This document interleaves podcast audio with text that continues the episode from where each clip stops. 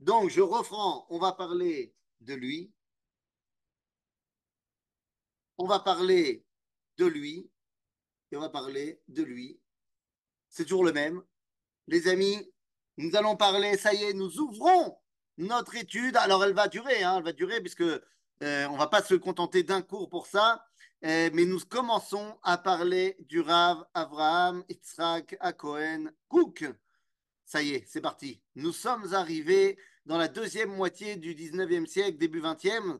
Et ben voilà, Azot, les années 1865-1935 vont tout simplement voir l'arrivée dans ce monde de Aroé Agadol, le grand, grand visionnaire euh, et le grand dirigeant du peuple juif qu'a été le Rav Kook. Alors je vous propose de rentrer directement dans le vif du sujet. On a énormément de choses à dire sur le Rav. On va prendre une première partie aujourd'hui où on va parler de sa vie. Euh, et la prochaine fois, la semaine prochaine, on parlera plus de sa Torah et de voir quelle a été la particularité de la Torah. Je sais que vous, êtes tous des, spécialistes euh, dans la Torah du Rav Kook, vous, vous étudiez au Roth avec le Rav Cherki, donc, euh, donc la Torah du Rav Kook n'a plus de secret pour vous mais on va se faire une petite récap la semaine prochaine sur qu'est-ce que c'est que cette Torah-là, pourquoi est-elle si incroyable? Alors, je vous propose de rentrer directement dans le vif du sujet. Nous rentrons dans l'univers du Rav Avraham Yitzhak Cohen Cook. En, 1000, euh, en 1865 va naître le Rav Cook.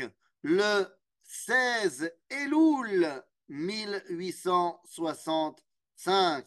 Il partira Beginze Meromim le 3 Elul 1935. Euh, Les amis, alors le Rav la première chose qu'on va dire sur sa biographie, eh bien, c'est quelque chose qu'il a qu'il n'a pas fait consciemment et pourtant il est de manière essentielle porteur de cette réalité-là. D'ailleurs, ça va être l'un des points essentiels de son message. Quand on parle du Rav on parle de unité on parle de un, on parle de Yichud Amidot. Eh bien, l'unité, c'est ce que va faire le Rav Kook, ne serait-ce que par sa naissance. Il va cristalliser l'unité dans une marloquette énorme qui sévissait déjà depuis 100 ans, enfin presque, oui, euh, presque on peut dire 100 ans, au sein du peuple juif. De quoi je parle? Eh bien, comme vous le savez, depuis le XVIIIe siècle et l'arrivée de la chassidoute, il y a une marloquette énorme entre ce qu'on appelle les chassidim, les élèves du Baal Shem Tov, et les mitnagdim, les élèves du Gaon de Vilna. Donc, marloquette énorme qui va aller des fois très très loin, euh, jusqu'à se dénoncer aux autorités, aller en prison, Bekitsour. Marloquette euh, pas simple. Eh bien, le Rav Kook, de par sa naissance, va réunir les deux mondes. Pourquoi? Eh bien, tout simplement parce que il est le père, euh, il est le, fils de son père et il est également le fils de sa mère. Et là, vous êtes en train de vous dire, ben oui, c'est très bien, Kolakavod, ma, ma, ma, ma, ma, ma. Eh bien, il est tout d'abord le fils de son père, le Rav Shlomo euh, Cook, qui était l'un des élèves de cette école des Mitnagdim. Et oui, il était euh, mitnaged euh, comme il faut. Par contre, sa mère, eh bien, était la fille d'un des tout proches, des, des tout tout proches du Tzemar Tzedek. Tzemar Tzedek, euh, qui était le troisième rabbi de Chabad. Donc d'un côté, le Rav Shlomo Zalman Kouk, qui fait partie des mitnagdim à l'ancienne, et d'un autre côté, une maman qui est de la famille de Chabad.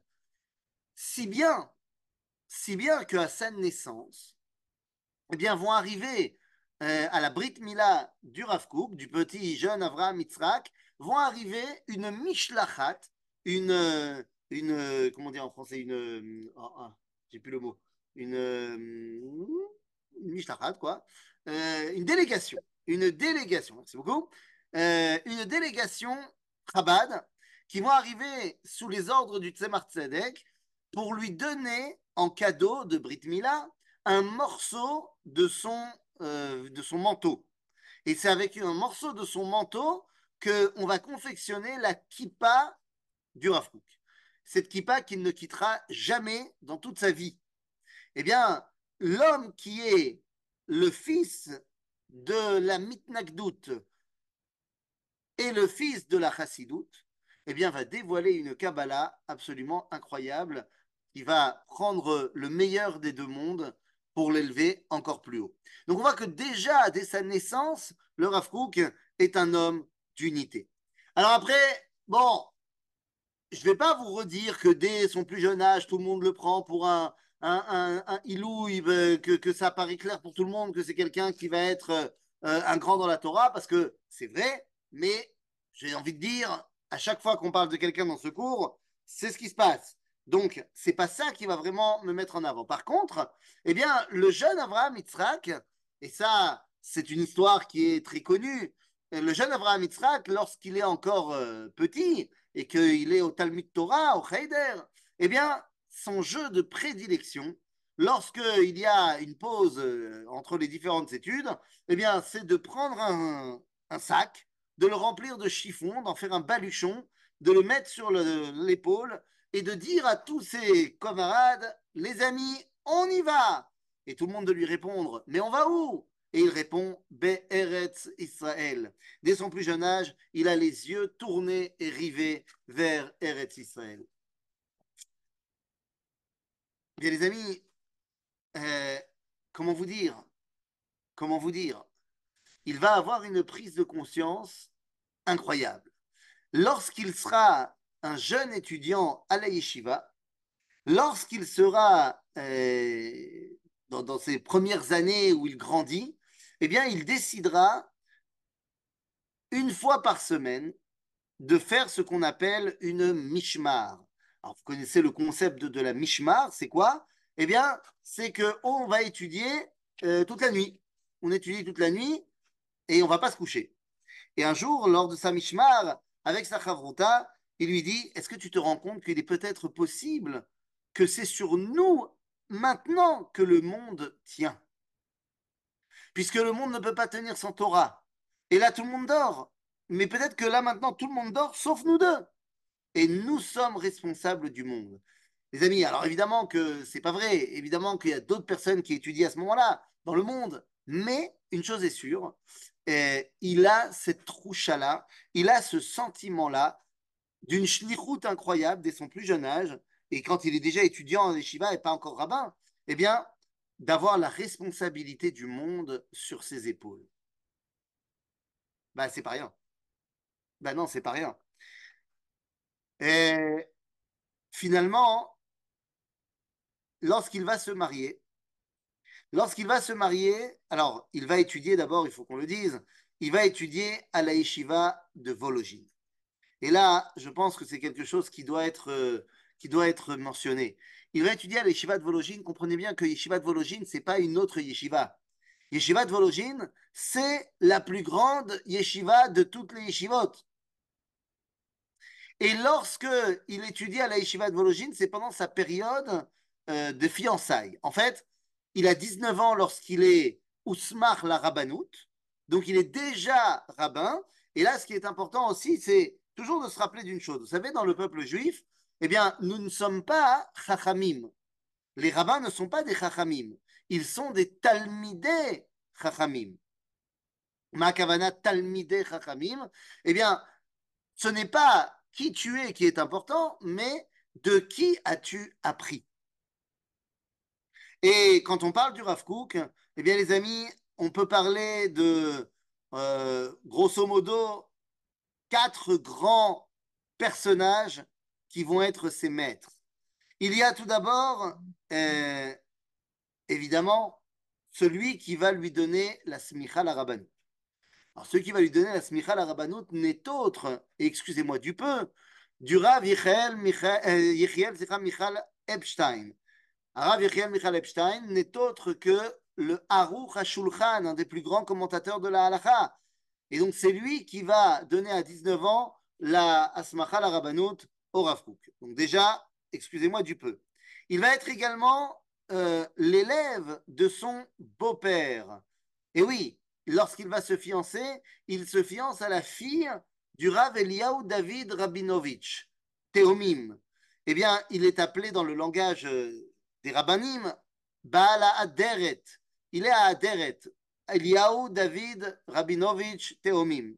Eh bien, ce Rav Aderet, qui est déjà, qui est déjà parmi les rabbins les plus connus de son époque, eh bien, il choisira le Rav Et il dira du Rav j'ai choisi un khatan dont je n'arrive pas à la cheville.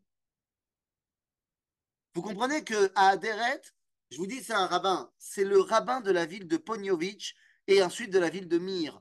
Vous connaissez, vous avez entendu ces yeshivot, Ponyovitch et Mir Ben voilà, à Aderet, c'était lui le patron de ces yeshivot-là. Et il choisit comme khatan le Rav qui n'est autre que celui dont il dira Je ne lui arrive pas à sa cheville. Et puis, dans sa période donc de fiançailles, pendant les un an et demi, presque deux ans, entre le moment où il se fiance et où il va se marier, eh bien, il part étudier à la de Vologine et il devient évidemment l'élève numéro uno du Rav Naftali Tzvi Yehuda Berlin du Natsiv de Vologine. Enfin, son dernier grand maître, eh bien, ne sera autre, et c'est quelqu'un qu'on aurait dû évoquer, mais on va l'évoquer justement maintenant, euh, grâce à son élève. Il est l'élève du Rav Shlomo Eliashiv. Alors, qui est le Rav Shlomo Eliashiv Eh bien, le Rav Shlomo Eliashiv, Rabotai, est le grand-père du Rav Yosef Shalom Eliashiv, celui que nous, on connaît comme étant le Rav Eliashiv. Mais le Rav Eliashiv était d'abord l'élève du Rav Kook qui lui-même était l'élève de son grand-père, le Rav Shlomo Eliashiv. Qui est le Rav Shlomo Eliashiv Eh bien, le Rav Shlomo Eliashiv n'est autre que l'un des plus grands Mekoubal euh, du 19e siècle. Il est celui qu'on appelle Baal à Leshem. Eh oui, il va écrire le livre Leshem Shvo Achlama, euh, qui est l'un des, livres de Kabbalah les plus essentiels euh, du 19e siècle, qui est un commentaire du euh, Sefer Etzraïm de Rabbi Chaim Vital et de l'enseignement du Gaon de Vilna. Le Rav Eliashiv était également un des fervents adeptes de la Torah du Gaon de Vilna. donc c'est vraiment, voilà, d'un autre côté, il va s'opposer, Baal à la Torah du Ramchal et du Baal Shem Tov, et même le Rav Kook, lorsqu'il va devenir le Rav et qu'il sera un grand de la Kabbalah, eh bien, va écrire au Baal Alechem pour essayer de réunir toutes les chitotes. Enfin bon, tout ça pour vous dire que le Rav a donc plusieurs rabbins qui vont faire de lui son identité. Il est l'élève du Rav Michael Epstein, donc toute la base de la halacha dans, sa main. Il est l'élève de son beau-père, Bala Aderet, Rava Aderet, qui n'est autre que euh, toute l'étude litaïte yeshivatique, il l'a dans sa main. Il est l'élève du natif de Vologine. Et là, attention, tenez-vous bien, le natif de Vologine, euh, d'ailleurs, je me rends compte, on n'a pas parlé du natif de Vologine. Je dis une bêtise ou je dis pas de bêtise? On a parlé du natif de Vologine? Non. Mais c'est n'importe quoi. Mais, mais, mais enfin, bon, alors, euh, euh, je viens de me rendre compte qu'on vient de faire une très, très grande erreur. Euh, j'étais tellement, tu vois, j'étais tellement pressé de parler du Rafouk, mais alors ça, j'étais persuadé. Bon, bah alors, autant pour moi, on parlera du natif la semaine prochaine, Bezrat Hashem Bineder. Désolé, ça ne sera pas logique. Ou alors, je m'arrête tout de suite de parler du Rafouk et on parle du, du natif. Mais bon, là, on est lancé. Donc, c'est un peu compliqué. Hein, qu'est-ce que tu dis? On est lancé, on est lancé. On est lancé. On est lancé. Donc la semaine prochaine, excusez-moi, on reviendra un petit peu en arrière pour parler du Rav, du Rav Cook, le natif de Vologine, parce que ben, ça vaut le coup. Bon, en tout cas, quoi qu'il en soit, donc le natif de Vologine, on verra la semaine prochaine, mais il est celui qui va écrire euh, le livre qui s'appelle Emek Davar. Et le Rav Cook dira de ce livre Emek Davar que celui qui connaît le Emek Davar, Yachar, Ve'afour, Ve'alarson, en long, en large et en travers, ou Talmit Racham. Lama, parce que dans le Emek Davar, il y a Kol Torah Kula. Donc ça, c'est quand même extraordinaire. Et enfin, il est l'élève du Baal à Leshem, Rabbi, eh, Rabbi Shlomo El Yashiv. Alors vous comprenez, que les quatre piliers de la Torah, la halacha, le limoud, le pshat et la kabbalah, eh bien, c'est de là que le Rav va puiser toute sa, euh, toute sa Torah. Donc, vous comprenez à quel point euh, ça va créer un personnage extraordinaire. Eh bien, c'est en, euh, en 1891, si je ne m'abuse, qu'il va devenir. ah non, c'est en 1888, autant bon, c'est en 1891, le Rav Tzviuda va venir au monde. Mais en 1888, il devient le rabbin de la ville de Zimmel. C'est là qu'il se fait les dents. Ah, il se fait les dents sur la petite ville de Zimmel, tranquillement, et il va rester là-bas pendant sept ans. Sept ans dans lesquels il va continuer à étudier, à étudier, à étudier et à grandir dans sa Torah. Mais c'est à Bioïsk, lorsqu'il arrive là-bas en 1895, qu'il va commencer à écrire. Qu'il va commencer à écrire ses bouquins. Et là, eh bien, il va falloir qu'on fasse un petit stop dans la, linéarité de sa vie pour essayer de comprendre, mais quels sont les livres du Rav Parce que quand on parle du Rav on a l'habitude de dire, bon, bah, il a écrit euh, le livre de Horoth. Mais ça s'arrête absolument pas là. Il faut bien comprendre une chose. Le Rav va écrire tout d'abord un premier commentaire qui est un commentaire de la Torah. commentaire de la Torah, euh, qui s'appelle Midbar Shur. Midbar Shur, donc euh, commentaire de, la Torah, Pia Parashiot, classique, mais fantastique. Ensuite, il va tout simplement écrire euh, un commentaire des Agadot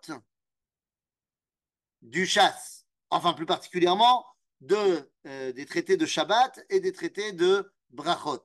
Donc, ces livres de, commentaires sur la Haggadah s'appellent Ein Aya. Ein Aya, extraordinaire. Mais ça, c'est euh, pour se, pour se faire les dents, si j'ai envie de te dire. Parce que finalement, eh bien, il va continuer à écrire des livres euh, en veux-tu, en voilà. Et j'aimerais commencer à parler les livres de Halacha. Parce qu'on connaît moins les livres de Halacha du Rav Kook. On a dit une grande partie de son, étude, de son identité de, Torah est une identité de halacha. C'était un des plus grands posek halacha euh, de tous les temps. Et donc, il va écrire un livre qui s'appelle Mishpat Kohen sur les mitzvot atluyot baaretz, euh, sur les lois également du Bet Amikdash et du Sanhedrin, des korbanot.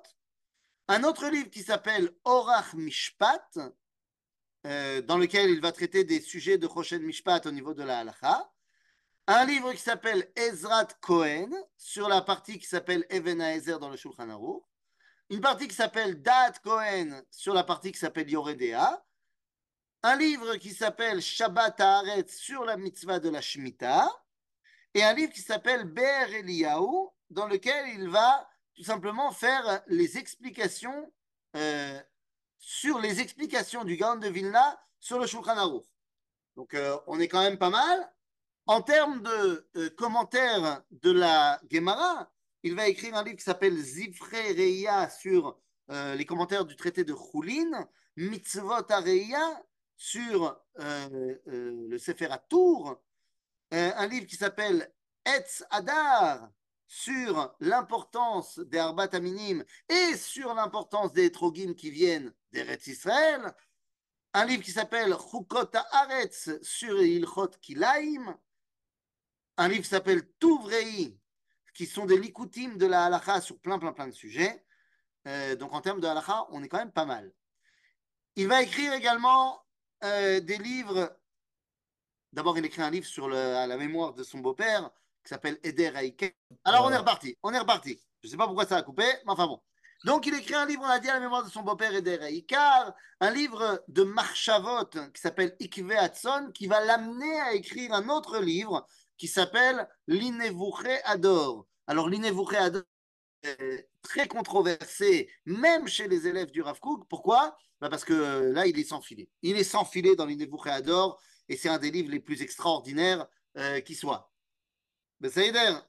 En tout cas, euh, il écrira également un livre qui s'appelle Moussar Avicha Midot Areia, qui est un livre de Kabbalah sur les Midot, fantastique. un livre qui s'appelle Resh Milin sur l'alphabet et la valeur des lettres hébraïques, extraordinaire, Pulo Kabbalah, euh, Chazon Atzimchonut Shalom sur l'idéal de la fin des temps. Mais il écrira également un commentaire de la Tefila, commentaire de la Tefila très important qui s'appelle Olat Reia. Olat Reia, très très important. Et il y aura également un livre beaucoup plus accessible, deux livres en fait, beaucoup plus accessibles. Un qui s'appelle Ma'amre Areia. Pourquoi je dis beaucoup plus accessible? Eh ben, Parce qu'en fait, Ma'amre Areia, ce sont ses drachot. C'est ce qu'il a dit en tant que rabbin de communauté euh, quand il était en Israël. En d'autres termes, c'est un langage qui est plus audible puisqu'il a dû le dire aux gens. Donc, Ma'amre Areia, si on veut commencer à étudier le Rav le plus facile, c'est Ma'amre Areia. Et puis, il y a également un autre livre qui est accessible au niveau du langage qui s'appelle Igrot Reia, qui sont un recueil de ses lettres qu'il envoie donc à plein de gens. Donc là aussi, c'est un langage qui est plus accessible. Et tout ça nous emmène à sa masterpiece. Alors, c'est quoi sa masterpiece Alors, d'abord, euh, juste avant de, passer sur sa masterpiece, euh, aujourd'hui, il y a encore des livres qui sortent. Et pas long, il n'y a pas longtemps, on a sorti le livre Shmonek Vatzim, euh, Arpi Toar, Kvatzim Miktaviat Kocho, c'est-à-dire plein, plein, plein de textes qui ont été retrouvés et qui n'ont pas été mis en forme. Et donc, donc c'est des livres incroyables parce que on a vraiment le, texte sans, qu'il ait été euh, travaillé. Donc, euh, donc c'est assez extraordinaire. Et puis, il y a également un, une entreprise qui va commencer et qui ne terminera pas de son vivant, qui s'appelle Alacha Berura. Alacha Berura, où l'objectif est de prendre toutes les soubiotes du Talmud et de les amener jusqu'à la Alacha d'aujourd'hui. De manière chitatique, de manière très ordonnée, c'est un travail énorme qui n'est toujours pas terminé. Quoi qu'il en soit, tout ça nous amène à sa masterpiece. Et sa masterpiece, eh bien, ce sont les livres qui portent le nom Oroth ou Oroth quelque chose. Ça, c'est l'essentiel de son propos et c'est ce qu'on développera la semaine prochaine euh, sur quelle est la Torah du Rav Kook. Oroth, Oroth Kodesh, Oroth Tshuva, Oroth Torah, Oroth Emuna, euh, qui n'a pas été écrit par le Rav Kook, mais qui est un recueil de ce qu'il a dit, et Orot Areia, qui est là aussi un autre recueil. Donc, Bekitsour, on a ici un bonhomme qui va avoir une vie faite de. On ne sait pas en fait de, combien de. A-t-on retrouvé ces textes Tous les textes que j'ai cités, on les a. Tous les textes que j'ai cités, on les a. C'est ça qui est assez extraordinaire, c'est que on parle d'une machine à écrire mais euh, qui nous a laissé ces textes. C'est pas comme le Ramchal qui a écrit énormément et pourtant une grande partie de ces textes, eh ben, on les a perdus. Non, non, on a tous les textes du Rav Kook, enfin tous. Non, j'imagine qu'il y en a qui sont, euh, qui sont pas encore là, mais tous ceux que j'ai cités, en tout cas, on les a. C'est euh, beaucoup, de, beaucoup de travail, beaucoup d'études. Il y a des gens qui, parce que vous savez que l'édition la plus classique des, des, écrits du Rav Kook, ce sont des, livres blancs euh, et, donc les élèves du Rav ont tendance à appeler les livres du Rav à chasse à la vanne, le, chasse blanc. Bon, c'est une, une, petite figure de style, mais enfin bon. Bekitsour, donc le Rav va avoir une vie où il va passer son temps à écrire, mais pas du tout que. C'est-à-dire qu'il y a des rabbins qui sont dans l'écriture et bah, en fait, dans leur quotidien, ils étaient en train d'écrire et c'est dans la postérité qu'ils vont laisser quelque chose. Le Rav c'est ça, mais c'est absolument pas que ça. Et c'est pour ça que je dis, je ne sais pas combien de temps il a dans ses journées. Il n'a même pas vécu extrêmement longtemps, puisque finalement, le Rav euh, ne va vivre que 70 ans. Euh, je ne sais pas où il a trouvé le temps. Parce que au-delà d'écrire tout ce qu'il va écrire, eh bien, le Rav c'est un homme euh, d'action. D'action, il va être présent dans, toutes les étapes de la reconstruction du peuple juif. Les amis, nous sommes en 1904, lorsque, alors on a dit, il était le rabbin de la ville de Bioïsk en 1895, c'est là-bas qu'il a été choisi pour être le rabbin de Bioïsk. Mais qu'est-ce qui se passe après? Eh bien, il ne va pas rester très longtemps finalement euh, à Biaïsk, puisque on lui fait une proposition. Fait une proposition qu'il ne peut pas refuser. C'est quoi cette proposition? Eh bien, c'est de devenir le rabbin de Yafo et des Moshavot. Ah bah oui, bah les amis, bah là, là, c'est terminé. Euh, et là, à partir du moment où on a dit au Rav viens, j'ai envie que tu sois le rabbin en Eretz Israël, bon ben, vous l'avez perdu. C'était terminé. Bios, il n'y avait plus aucune chance. Et effectivement, effectivement, c'est en 1904, sous l'impulsion d'un rabbin qu'on a déjà évoqué, Reb Yoel Moïse Salomon, vous vous rappelez de lui? Eh bien, c'est lui qui va tout faire pour faire venir le Rav Kook en Israël. C'est lui qui va faire en sorte de pouvoir lui faire avoir un certificat. Et en 1904, le Rav Kook arrive en Eretz Israël. Il arrive en Eretz Israël, Vezeu. Zeu, il devient le Rav de Yafo et des Moshavot. Et c'est lui qui va prendre à bras le corps toutes les Sheelot Akdolot qui sont à ce moment-là. Vous vous rappelez, on l'a déjà évoqué lorsqu'on a parlé du Rav Shmuel l'hiver. C'est lui qui, le Rav l'hiver, avait été dans euh, le, enfin, l'inventeur de ce qu'on appelle Aeter Amechira pour la Shemitah, mais celui qui va devoir faire face à la troisième Shemitah, qui est la plus difficile, eh bien, c'est le Rav. Et lorsque le Rav va faire face à cette réalité-là, eh bien, il va prendre le, sujet du Eter Amechira à bras le corps et va le développer encore plus, si bien qu'aujourd'hui, les gens pensent que le Eter Amechira, c'est le Rav. Alors qu'on a dit, c'était d'abord le Rav l'hiver, mais il va se saisir du projet pour faire en sorte de permettre, euh, de permettre la, réussite des Chaklaïm en Eretz Israël et la résurrection agricole en Eretz Israël. Quand on a dit tout à l'heure qu'il va écrire le livre euh, Etz Adar, il va non seulement parler donc des Arbataminim, mais il va également parler de l'importance des hétrogim d'Eretz Israël et de favoriser les hétrogim d'Eretz Israël. Il enverra une lettre à tous les rabbins qu'il connaît en Europe, leur disant qu'ils doivent absolument ordonner à leur communauté de n'acheter que des hétrogim qui viennent d'Eretz Israël. Pourquoi? Un, par la grandeur du hétrog qui vient d'Eretz Israël, mais deux, pour également permettre d'avoir une parnassa au Chaklaim d'Eretz Israël. Et voilà euh, ce qui va donner la deuxième particularité du Rav Il est complètement, mais complètement intégré dans la vie du peuple juif et dans la résurrection nationale. Ce n'est pas que dans ses textes, c'est dans son quotidien. Il a beau être un rabbin qui euh, flirte avec les cieux, il est complètement sur terre et c'est très bien de quoi il s'agit. Il n'hésitera pas. Il n'hésitera pas, alors c'est plus tard, c'est lorsqu'il sera de rabbin de Jérusalem, mais il n'hésitera pas, par exemple, à faire tout le chemin depuis le centre-ville, et Kouk, jusqu'à Armon Anatsiv, donc là où il y avait le palais du gouverneur britannique, pour aller faire exempter un soldat juif britannique du service de, du demain matin, puisque nous sommes à Yom Kippour, et alors qu'il y a un soldat britannique qui est venu prier avec le Rav euh, à la Khourva pour Kol Nidre, le Rav lui dit, eh bien, à demain, et le jeune soldat lui dit bah non, je ne peux pas venir prier demain, je suis de garde et j'ai demandé qu'on me libère pour Yom Kippour, on ne m'a pas libéré.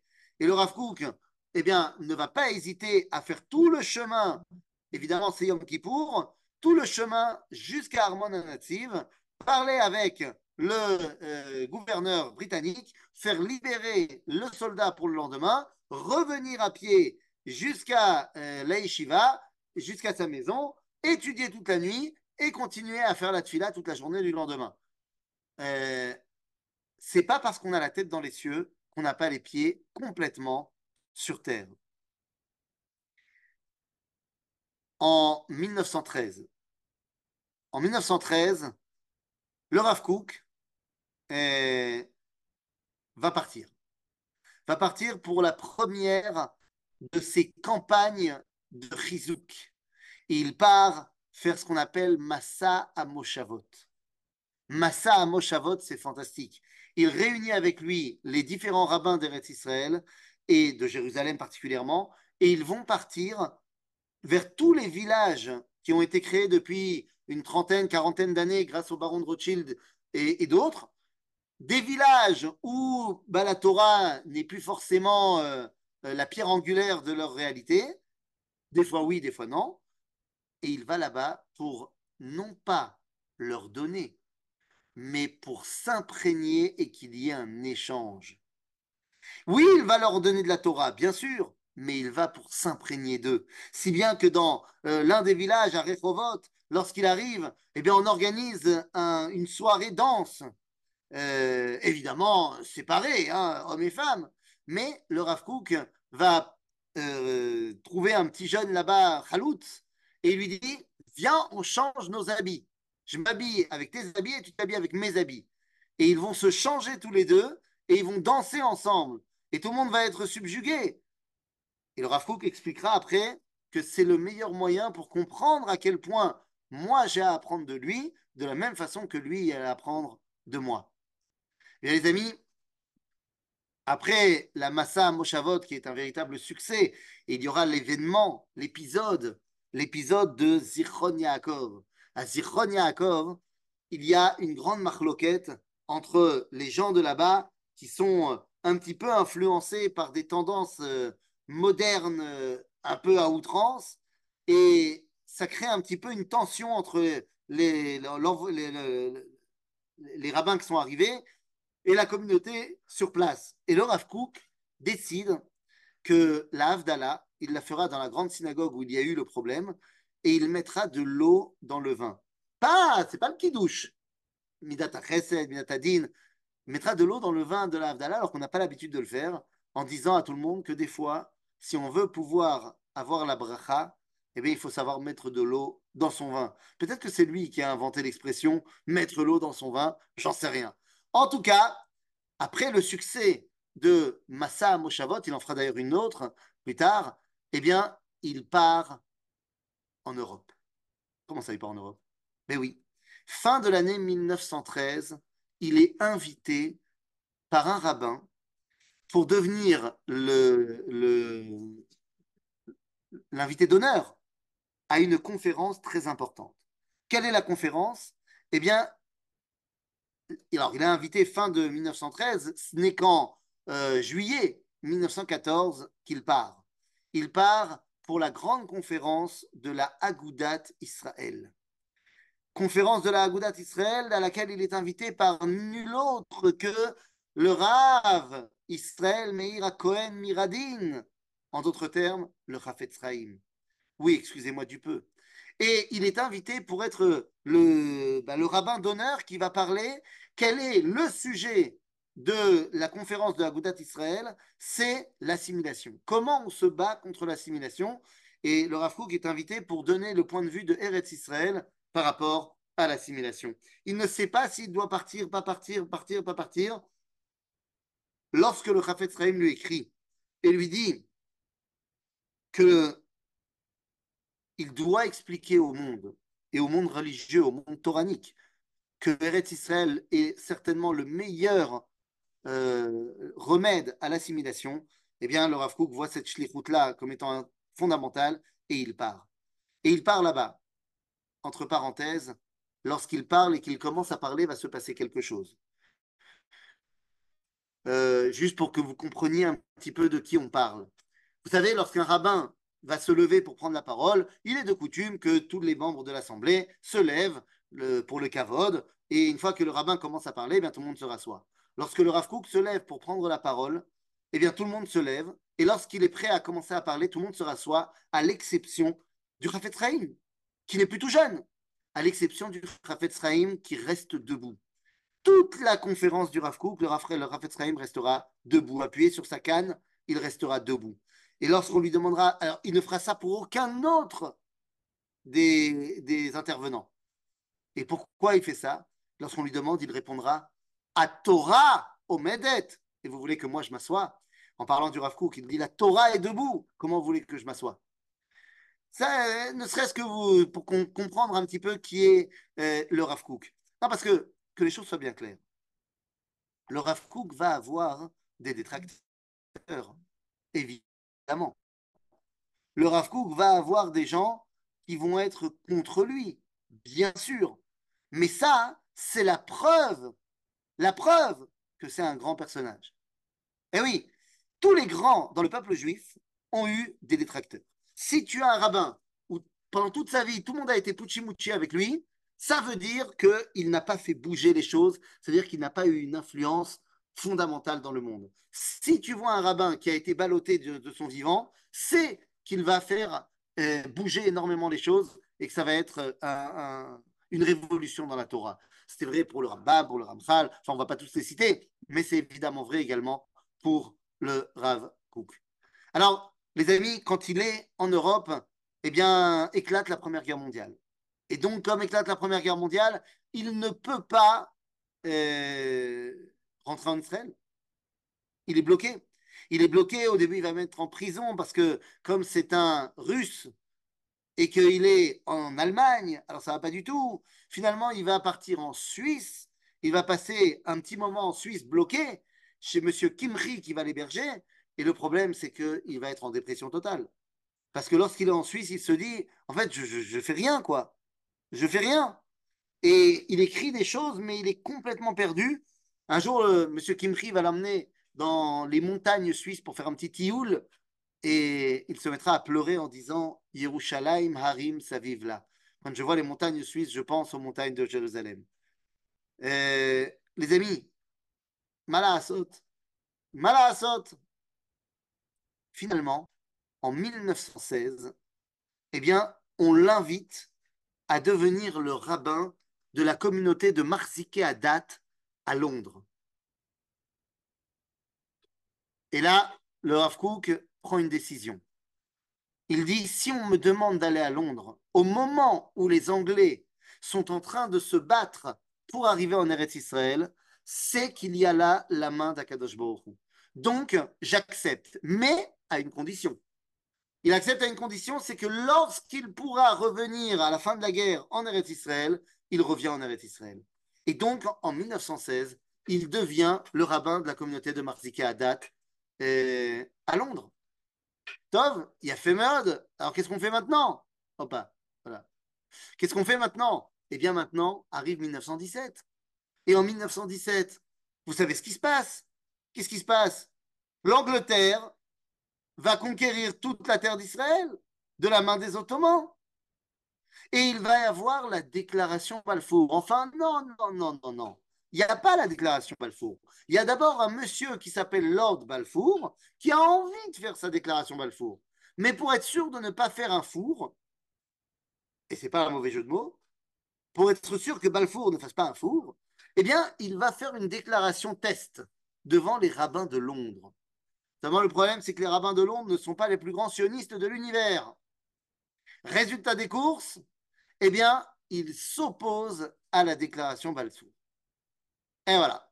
Ben voilà. Terminé. Et qu'est-ce qu'on fait?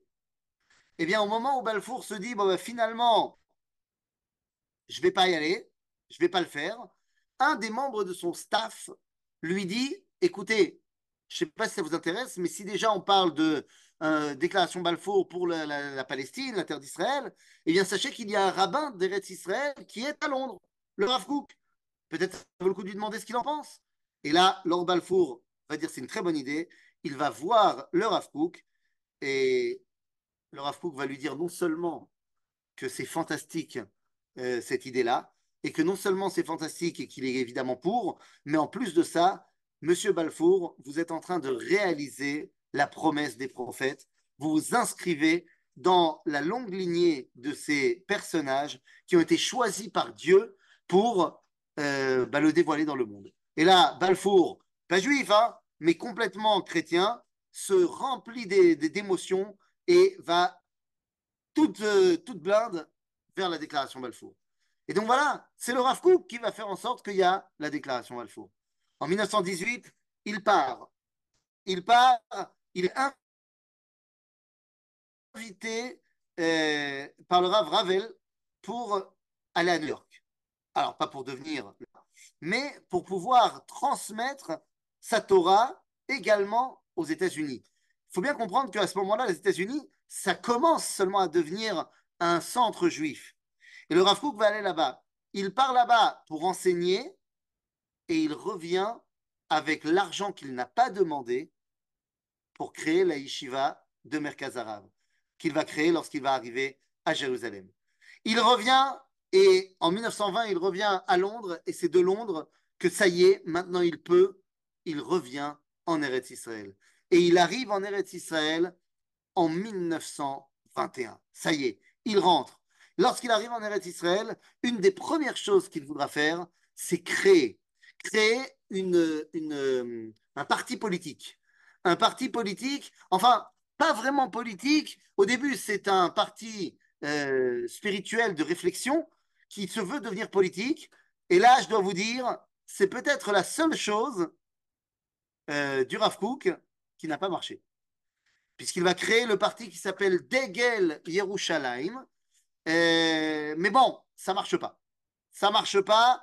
Pourquoi ça ne marche pas Eh bien, parce que bien que le Rav Kook était déjà un, partenaire du Mizrahi, eh bien, il se dit le Mizrahi n'est pas assez active. Et il dit il y a un grand problème dans la Histadrut c'est que à l'époque, l'organisation sioniste mondiale avait dit le sionisme n'a rien à voir avec la religion juive. Eh bien, ça, ne va pas du tout. Pour le Rav Kook, il dit Aderaba, ki shayachuto shel Israël l'arzo novat mimakor Elohi. Il dit je crée ce parti qui s'appelle Degel Yerushalayim pour montrer justement que non, le, retour du peuple juif sur sa terre, c'est la volonté divine. Et ça va être tout le principe de, son, de sa Torah, mais ça, on a dit qu'on en parlera une autre fois. Bekitsour, en 1919, euh, en 1919, il devient le grand rabbin de Eretz Israël. Eh oui, les amis, le grand rabbin de Eretz Israël. Ça y est, ça y est, il va créer le grand rabbinat d'Israël. Il prend la succession du Rav Tzvi Pessar Frank, qui était le grand rabbin de Jérusalem avant lui, eh bien, il prend la décision de créer ce qui devra devenir le Sanhedrin, Arashit le Eretz Israël. Et voilà, ça y est. Et en 1921, ça a mis un peu le temps de se mettre en place, mais en 1921, il devient le Rav Arashi Ashkenazi Arishon Sheleret Israël. À côté de lui, il y aura le Rav Yaakov Meir comme rabbin séfarade Rishon Netzion euh, de, de Eretz Israël. Et voilà, c'est parti. Et à ce moment-là, il n'habite plus évidemment à Yafo, il devient euh, le grand rabbin de Eretz Israël à Jérusalem, Berechov, qui s'appellera plus tard la rue du Rav Kook, et c'est parti. Et c'est à ce moment-là que dans la maison, il va créer Hayeshiva Merkazit à Olamit. Hayeshiva Merkazit à Olamit, ou plus simplement Yeshivat Merkaz Arabe. Et oui, c'est quoi l'idée de Yeshivat Merkaz Arabe C'est de prendre tout ce qu'il y avait dans la Yeshiva de Vologine et de la transplanter en Eretz Israël en donnant également eh bien, d'autres choses, comme par exemple du Tanakh, de la philosophie, de l'histoire, tout ça à l'intérieur de la Yeshiva. Pourquoi? Parce qu'il dit que c'est euh, la philosophie et l'histoire, c'est fondamental pour comprendre euh, notre génération et le dévoilement de Dieu.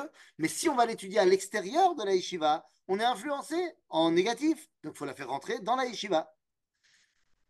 Abotai, euh, évidemment qu'il va avoir une prise de position énorme au niveau de tout ce qui se passe dans la vie publique en Eretz Israël. Il se battra pour le droit des Juifs à aller prier au Kotel. Il se battra euh, pour les droits des Juifs à être représentés de manière euh, juste face aux Anglais, face aux Arabes. Euh, en 1933, en 1933, il prendra la défense de Avraham Stavsky. Nous sommes en 1933, il y a l'assassinat de Chaim Arlozorov et un des hommes euh, de, l'organisation des révisionnistes de Jabotinsky, qui s'appelle Avram Stavsky, euh, est euh, accusé. accusé. Et à ce moment-là, le Rav Kook eh bien, est persuadé qu'Abraham Stavsky est innocent. Il en est persuadé, c'est une véritable conviction profonde, et il décide de continuer à prendre sa défense alors que tout le monde l'a lâché. Il va écrire, il va continuer à prendre sa défense autant que possible jusqu'à imposer un nouveau euh, jugement. Et finalement, Abraham Stavsky sera complètement blanchi euh, de, l'assassinat d'Arlozorov. Et un homme comme Jabotinsky, qui n'était pas un fervent, euh, un fervent fan des rabbins, eh bien, écrira une lettre au Rav Kook en disant si vous avez été capable, si la, tradition juive a été capable de produire un combattant comme vous pour la justice et pour l'honneur du peuple juif, eh bien, c'est que je me suis trompé et que la tradition d'Israël, la Torah, a énormément à nous apprendre dans notre résurrection actuelle. Les amis,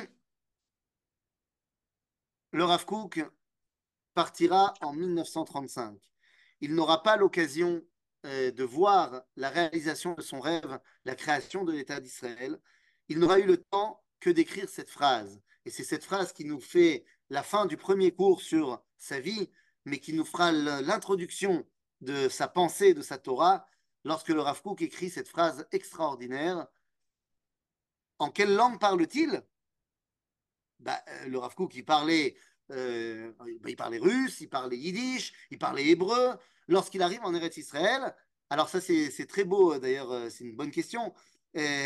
Lorsqu'il arrive en Eretz Israël, la majorité des gens qui étudient la Torah euh, l'étudient en yiddish. Et très peu sont ceux qui comprennent bien l'hébreu. Ils comprennent tous plus ou moins l'hébreu parce que les textes ils sont écrits en hébreu, mais le parler c'est différent. Et parmi les cours qu'il donne le Rav Kook, eh bien il y a un cours de Gemara dans lequel va participer également son élève Arav Anazir, le Rav David Cohen. Et un jour, le Rav Anazir n'arrive pas au cours. Et bon, le Rav pense qu'il est malade, mais il revient pas le lendemain et le surlendemain. Et donc, il vient le voir pour lui demander pourquoi il vient plus en cours. Et le Rav Anazir lui dit parce que j'ai fait un neder que euh, je n'étudierai maintenant la Torah qu'en hébreu. Et ça me coûte énormément parce que j'adore euh, votre cours, mais j'étudie qu'en hébreu. Et le Rav Kook décide que c'est lui qui a raison. Et donc, à partir de ce moment-là, les cours, tous les cours seront donnés en hébreu. Donc, euh, voilà. Donc, en quelle langue il parle? Finalement, il parlera en hébreu. Non, évidemment que son discours face à la Goudat Israël, il n'est pas en hébreu. Parce que là-bas, tout le monde parle yiddish et qu'il y en a plein qui ne comprennent pas l'hébreu euh, de manière parlée. Donc là-bas, c'est évidemment en yiddish. Euh, mais lorsqu'il deviendra le grand rabbin d'Israël, tout se passe en hébreu. Et donc, je termine en, disant cette phrase du Rav Kook euh, qui, va être, qui va être finalement, comme je l'ai dit, la base de toute son, de toute son idéologie, nous dit le Rav la chose suivante que l'État d'Israël, qui n'est pas encore créé, Medinat Israël, Yesod Hashem Baolam. C'est la base du trône céleste dans le monde. Eh bien, il ne verra pas la création de l'État d'Israël, mais nous sommes en train de réaliser euh, son rêve, nous sommes en train de réaliser euh, sa vision. Le Rav Kook n'était pas seulement un dirigeant de sa génération, mais il était comme a pu l'être le Rambam, comme a pu l'être euh, euh, le Hari, comme ont pu l'être d'autres géants comme le Gaon de Vilna, eh bien, il était un, un, guide pour toutes les générations. Il est Roé à Dorot. Il est celui qui va lancer une, réflexion sur la résurrection du peuple juif qui est fondamentale. Le Rav Kook, comme étant euh, à Cohen Agadol, Shel Dorenu, celui qui a su expliquer le chamboulement de la résurrection nationale avec le chilonisme grandissant comme étant une étape vers la réalisation de la promesse des prophètes, de la Géoula, et le Rav Kook amenant une Torah qui va s'appeler la Torah Agoelet, la Torah de la libération. Voilà, c'est la fin de la première partie sur la vie du Rav Kook. Semaine prochaine, on part en arrière chez le Native. Mais en attendant, il y a Félicia qui a levé la main. Alors, c'est parti. Oui, alors deux questions, Rav. La première, vous ne l'avez pas marié. Donc, vous n'avez pas parlé de sa femme ni de son fils. Si, si, si. Mais si. Vous avez parlé quand on n'a pas eu de... Ah, oula, grande erreur. Il est marié avec la fille du Rav Rabinovitch Teomim. Et ils vont avoir un fils, évidemment, qui s'appelle le Rav Tzvi Yehuda Hakohen Cook, bien évidemment, bien sûr. Et a-t-il participé, Pardon a-t-il participé au congrès euh, mondial sioniste et comment il était accueilli là-bas? Ah, de Herzl? Oui. Le premier congrès sioniste de Herzl. Non, il, il, ne participe pas, il n'est pas invité en fait. Il n'est pas invité à ce moment-là à participer, il est encore jeune. En 1897, il est encore Yachassit assez jeune, il a à peine 32 ans, euh, donc il n'est pas encore le rabbin que tout le monde va connaître plus tard.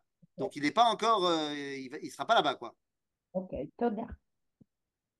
Rav, est-ce qu'on peut dire que Merkaz Arabe, c'est aujourd'hui dans la pensée du Rav Kook de l'époque? euh, En plus de philosophie, hein Écoute, euh, je, vais, je vais répondre comme ça. Grande question, Rav, réfléchissez.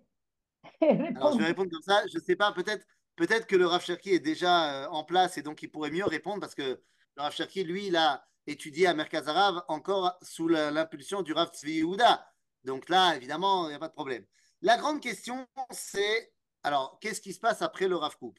Après le Rav Kook, il va d'abord avoir le Rav Harlap qui va prendre sa succession. Donc évidemment, ça, c'est dans la même continuité. Ensuite, il y aura le Rav Tzvi Yehuda, donc évidemment, même continuité. Et la question est, qu'est-ce qui se passe après le Rav Tzvi Yehuda Il va y avoir le grand schisme euh, qui va amener à la séparation entre Merkaz Arav et Yeshivat Haramor. Certains diront que Reb Avrum Shapira n'est pas légitime pour être le successeur du Rav Kook, euh, et certains diront que oui. Euh, moi, j'ai eu la chance d'étudier à Merkaz Arav encore la dernière année euh, de Reb Avrum, avant qu'il ne décède. il y avait une neshama extraordinaire dans la yeshiva de Merkaz Arav.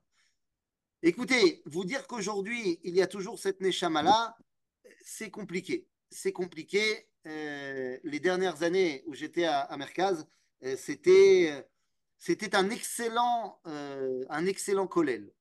C'est-à-dire c'était une yeshiva fantastique pour étudier la halacha et la gemara.